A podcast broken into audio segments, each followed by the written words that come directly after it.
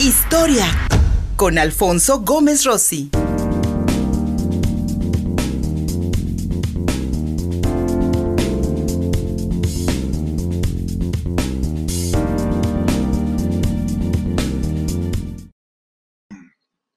El doctor Alfonso Gómez Rossi tenemos una cita semanal para hacerle un análisis, una revisión a la historia y hoy se está celebrando el Día de Europa, especialmente los países eh, que conforman esta unión económica y política, pues están, ah, están en gran celebración sus autoridades.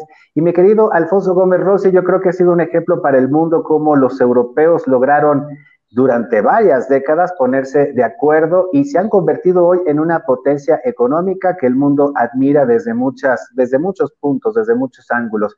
Pero esto tiene su historia, no fue fácil la unificación europea. Buenos días, mi querido Kofi. Buenos días. O sí, justamente hoy se celebra el Día de Europa porque en un 9 de mayo, pero de 1950, se hizo la declaración de Schuman, ¿no? Ahora bien, ¿en qué consiste esta declaración? Básicamente lo que dice es que a partir de ese momento se iba a buscar la unificación de Europa a través de la importación y exportación de acero y carbón entre los diferentes miembros de seis países que son que eran Alemania, Bélgica, Holanda, Luxemburgo, Francia e Italia, ¿no? Ahora bien, ¿cuál es el contexto de esto y cómo es que de aquí va a surgir la Comunidad Económica Europea? Para eso tenemos que remontarnos a 1914 en 1914, eh, Europa entra en la, en la Primera Guerra Mundial, conocida en ese momento como la Gran Guerra. Fue devastadora y sobre todo se dio a partir de la enemistad que compartían Francia y Alemania. Esta enemistad entre Francia y Alemania se va hasta el siglo XVII, ¿no? Momento o siglo en el que Luis XIV invade varias veces la parte occidental de Alemania y la deja devastada. Posteriormente, Francia se va a quedar con los territorios de Alsacia y en el siglo XVII, y para el siglo XIX, cuando se unifica Alemania, Alemania se va a quedar con los que, lo que los franceses consideraban territorio francés, que era Alsacia y Lorena. Entonces, eran países que no se podían ni ver, ¿no? Cuando termina la Primera Guerra Mundial, se asume que la guerra fue tan devastadora que se le llama la guerra que termina todas las guerras, ¿no? Se tenía la esperanza que a partir del sufrimiento que habían pasado los países por la devastación de la guerra, no volvería a ocurrir otra guerra más y se empezaron a implementar los primeros pasos para que no volviera a ocurrir esta guerra, fundando la Liga de Naciones, por ejemplo. Pero no funcionó, porque la Primera Guerra Mundial termina en 1918 y 21 años después, en 1939, se da la Segunda Guerra Mundial, nuevamente por una enemistad profunda que existía entre Francia y Alemania. Entonces, cuando termina la Segunda Guerra Mundial, Winston Churchill propone que la única manera para evitar que vuelva a ocurrir una tercera guerra mundial sería si se creaba lo que, él propuso como los Estados Unidos de Europa. ¿no? Ahora bien, la idea de unificar Europa no es nueva. De hecho, la Casa de Austria con Carlos V, los Habsburgo, tenía la idea de que se unificara Europa. Napoleón Bonaparte, también a principios del siglo XIX, buscaba la unificación europea pero a final de cuentas estos proyectos chocaban siempre con ciertos nacionalismos que se daban en países como Francia, que pensaba que Francia era única, que es única en el mundo y que no estaba dispuesta a ceder su autonomía por el beneficio de los demás. Ahora bien, el problema grande que tuvieron los países fue precisamente el nacionalismo exacerbado que se dio en el siglo XIX y la idea de que los franceses eran mejor o de que los alemanes eran mejores o los italianos y esto lo único que provocó fue guerras devastadoras. Entonces, a partir del fin de la Segunda Guerra Mundial, empieza a plantearse la idea de que es momento de destruir estos nacionalismos que solo habían creado esta devastación. El primer paso que se va a dar va a ser en 1944, cuando Bélgica, Holanda y Luxemburgo, que en ese momento estaban ocupados por los nazis, pero que sus gobiernos se encontraban en Londres, deciden hacer una unión que se llamaba el Benelux, que combina los nombres de los tres países. La finalidad de esta unión era hacer una unión aduanera entre los tres países con la idea de fortalecer la economía de los tres países, aunque cuando ya se puso en práctica a la caída de los alemanes, empezó a haber ciertas discusiones en cuanto a los productos agrícolas que se cultivaban en Bélgica y cómo se podían exportar a otros países.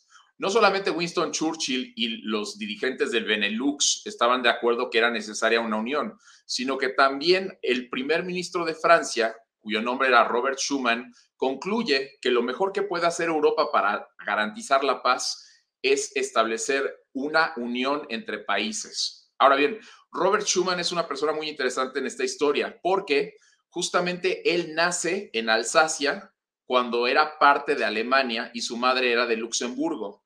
Cuando Alsacia pasa a ser territorio francés, él se convierte en ciudadano francés en 1919. Entonces, es una persona que vive justamente en las fronteras entre Alemania, Francia y Luxemburgo. Su, formación es en Luxemburgo, pero estudia en buenas universidades y sale titulado como un gran abogado de, todas estas universidades. Y precisamente por su formación internacional, él no, tiene, él no tenía los prejuicios que tenían muchas de las personas sobre qué era mejor si ser francés o si ser alemán, porque justamente había crecido con tres nacionalidades. Y él lo que buscaba entonces era justamente que los países europeos se entendieran a partir de sus puntos en común y no marcaran estas diferencias tan tremendas. Entonces, lo que él va a empezar a proponer un día como hoy, pero de 1950, es el primer paso para que se dé la Unión Europea. Ahora bien, la responsable de las grandes guerras en el siglo XIX y en el siglo XX habían sido las industrias del carbón y las industrias acereras. Hoy en día, cuando pensamos en el carbón, no le damos mucha importancia, pero en el siglo XIX y en el siglo XX, en el siglo XX, la primera mitad, el carbón era muy importante porque con eso se alimentaba toda la industria. Pensemos en los barcos, pensemos en los trenes, pensemos en las fábricas. Que necesitaban el uso del carbón para asegurar la producción y el crecimiento económico de los países. El acero iba de la mano con esto. De hecho, la Segunda Guerra Mundial se peleó gracias a la fortaleza que tenía el carbón y el acero en Alemania.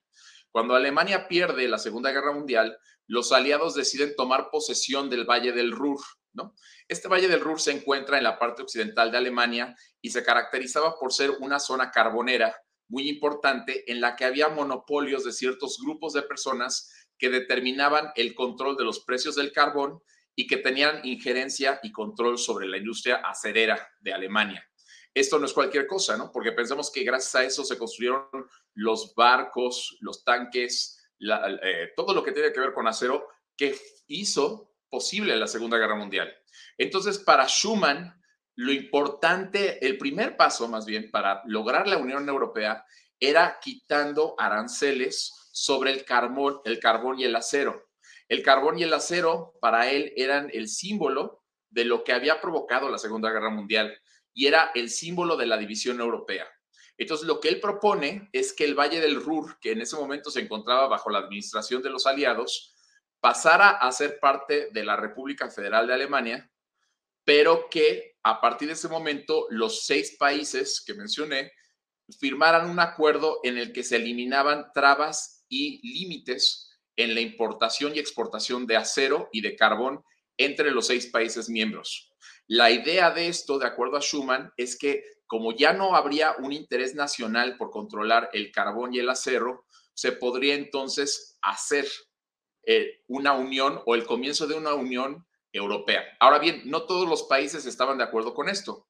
Por ejemplo, les costó mucho trabajo aceptar que esta era una manera de hacerse ricos o poderosos. Italia, por ejemplo, proponía que la manera de hacerse rica a partir del colapso de Mussolini era a través de la exportación de obreros hacia Europa. Bélgica, Holanda y Luxemburgo pensaban que la manera de evitar futuras guerras era a partir de la unión de las aduanas. Y había existido en Europa una tradición de unión de aduanas en el siglo XIX. La más conocida se llama el Solverein, que unió a todos los reinos, ducados y electorados alemanes y que fue el antecedente de la unificación alemana en 1870.